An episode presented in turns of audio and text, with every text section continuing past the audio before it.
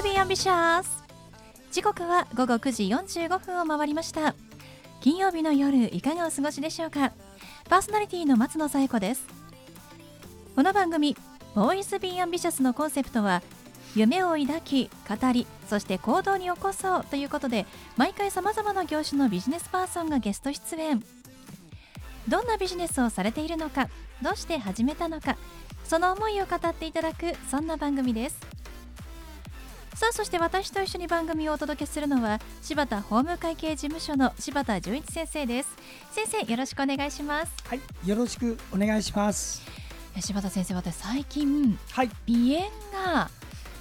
またあの再発してしまいましてあまあ、数年前もう5年ぐらいあの症状安定していたのであ、はい、ま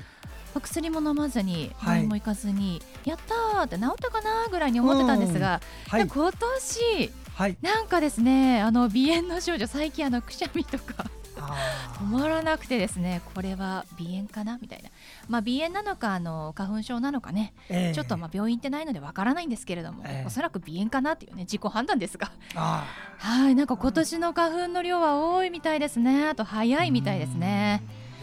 ですね。うん。柴田先生あの鼻炎とか花粉症とか大丈夫ですか、あの前はね、ええ。もう春になると大変でしたけど、ええ。だんだん少し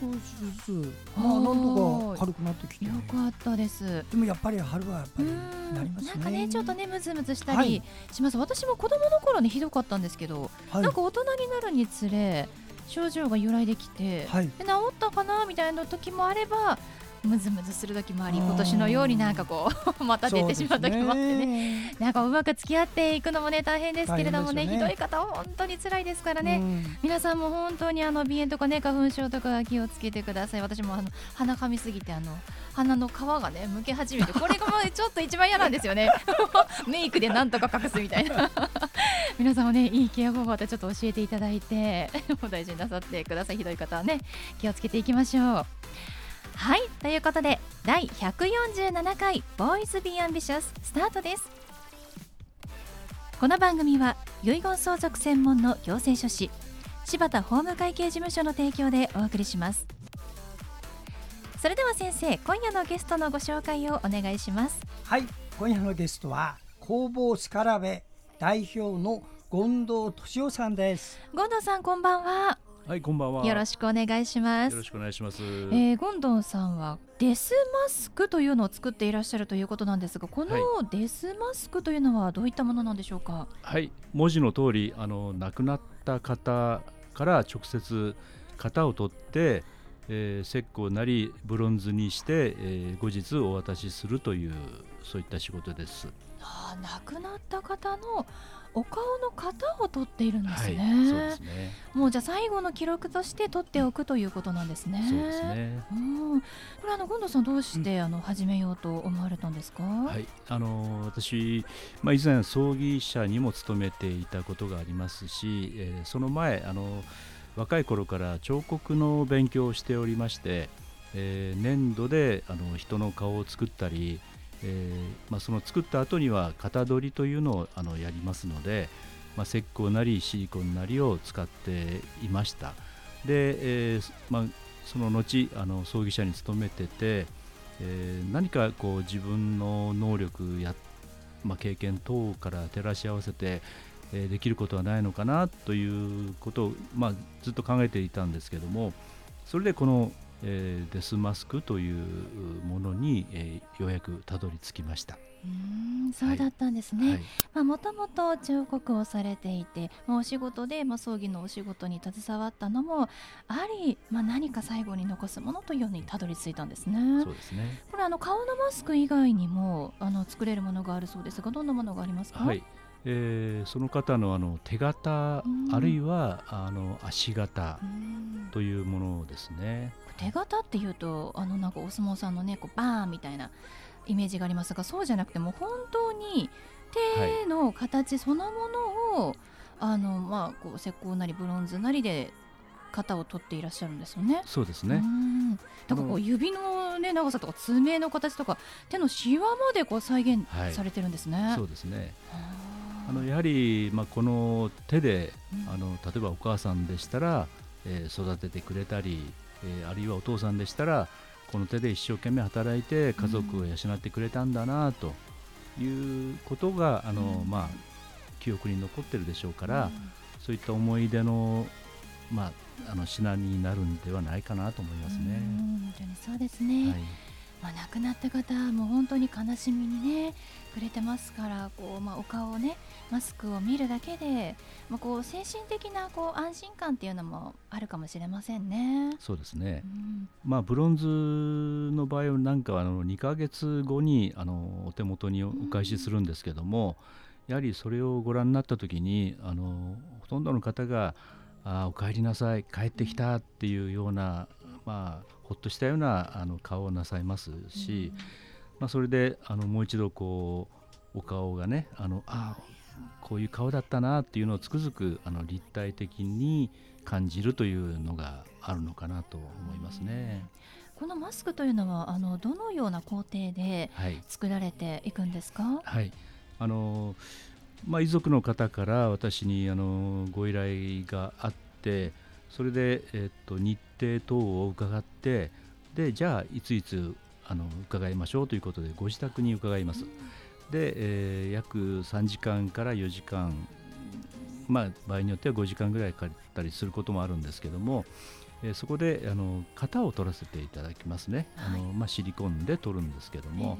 でそれを一旦あの私の方に持ち帰りましてそれに石膏を流し込みます。はい。でその石膏を、えーお渡しするっていう場合もあれば、えーブロンズご希望の場合はブロンズにして約2ヶ月ぐらいかかるんですけども、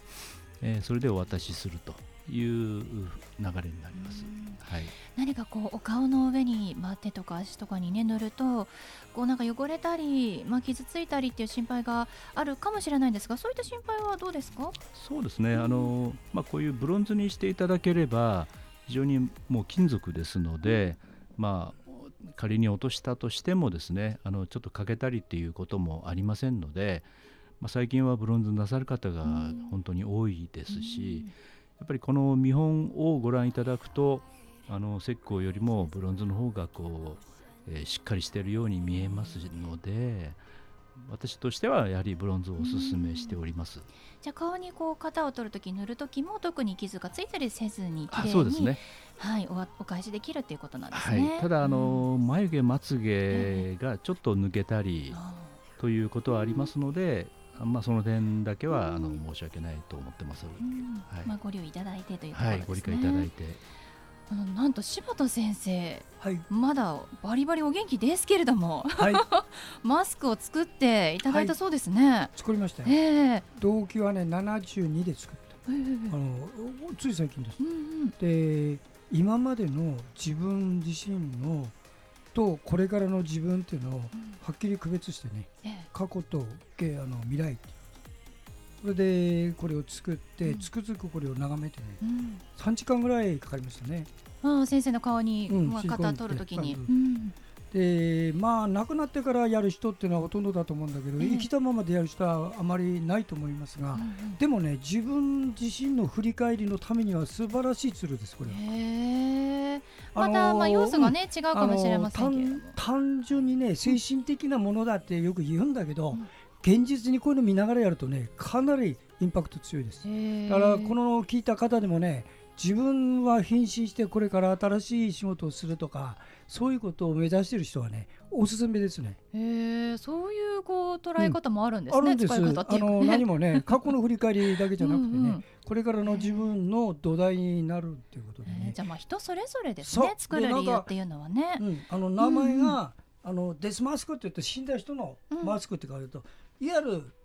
ライフマスクってういう、ん、生きてる方はね。生きている方のねああなるほうんど。自分との一つの区切りをつけるっていう、ああわかりました。これではね定年退職するときにね会社の役員さんなんか一回つくときはあね確かに。うんそういうのも一つの記念品になるからねね。それこそもうブロンズ像ですかうんらね。ブロンズ像だ、はいブロンズ像全部作れるよマスク1枚作れば素晴らしい。値段としても非常に廉価でできます、うんですね。はい。えゴンドさんもうどういう方にこのまあデスマスクマスク手形足形っていうのを作ってほしいなって思いますか？えっと今まであの取らせていただいた方々はほとんどがあの、まあ、亡くなった方への深い愛情というのをお持ちでしたので、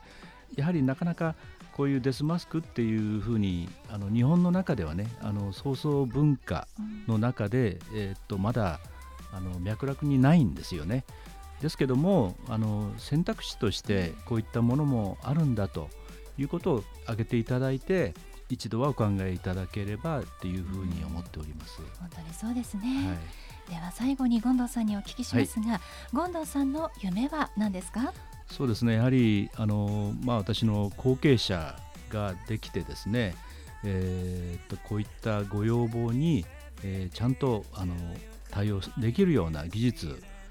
をあの育成して皆さんにこういった選択肢があるんだということをたくさんの人に知っていただきたいというふうに思っております。ね、本当にもうこういうサービスがあるんだよっていうのを多くの方にしていただきたいですね。はい、ありがとうございます、はい、ありがとうございます。ということで本日のゲストは工房スカラベ代表の権藤俊夫さんでした。権藤さんありがとうございました。ありがとうございました。ありがとうございました。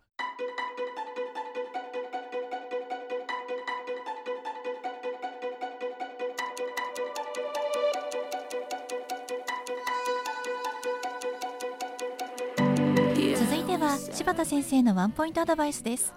では先生今日はどんなお話をしてくださるんでしょうか？はい、えー、こんばんは。遺言相続専門の行政書士の柴田です。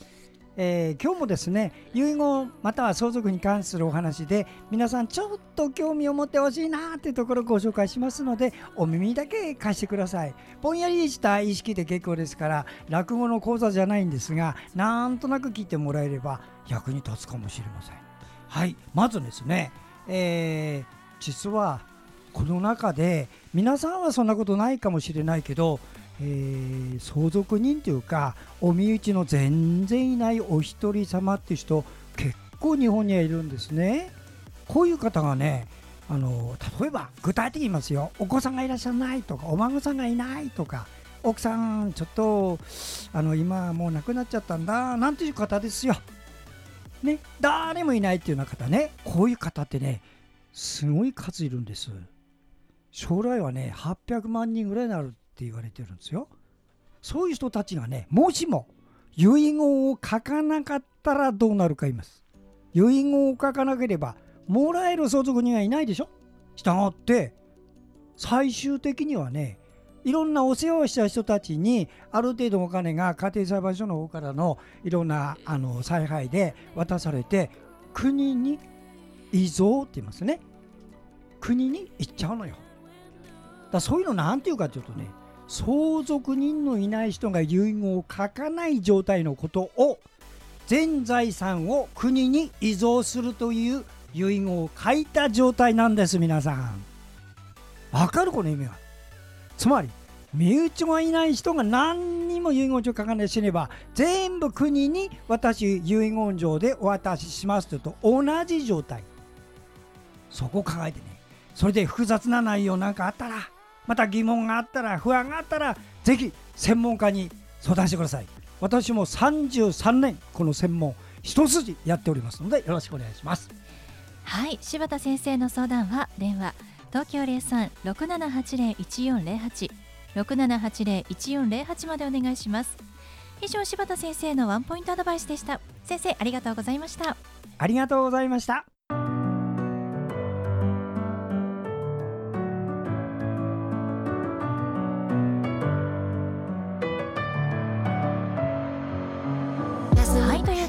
送りしてきました「ボイスビーアンビシャスいかがでしたでしょうか？本日のゲストは工房スカラベ代表の権藤俊夫さんでした。デスマスクや手形足形などを作っているという工房ですね。えぜひ工房スカラベでホームページ検索してみてください。それではまた来週この時間にお会いしましょう。お相手は松野紗友子と柴田純一でした。それではさようなら。さようなら the touch, would never love the feeling.